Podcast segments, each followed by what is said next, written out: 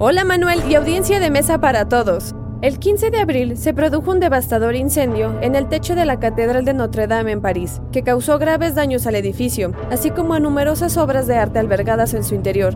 Se estima que las reparaciones podrán llevarse hasta 20 años. Pero, ¿sabían que un videojuego podría ayudar a su restauración? Institute. Masterpiece.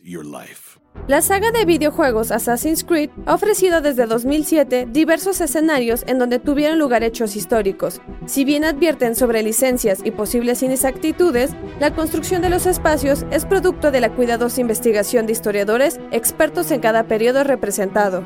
Para el historiador Germán Sosa, el diseño de espacios está constituido por la creación y digitalización de imágenes reconocibles por el jugador, pero que se podrían usar como guía para la reconstrucción de monumentos como Notre Dame.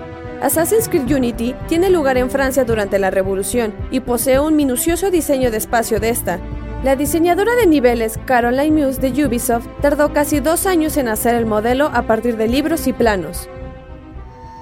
La restauración de Notre Dame necesitará de fotografías y video, pero por primera vez, un videojuego podría servir de referencia en la obra, lo que se evidencia de la necesidad de investigación histórica en el diseño de videojuegos. Texto original de Blanca López, guion de Antonio Camarillo. Soy Olivia Obregón y nos escuchamos en la próxima cápsula SAE.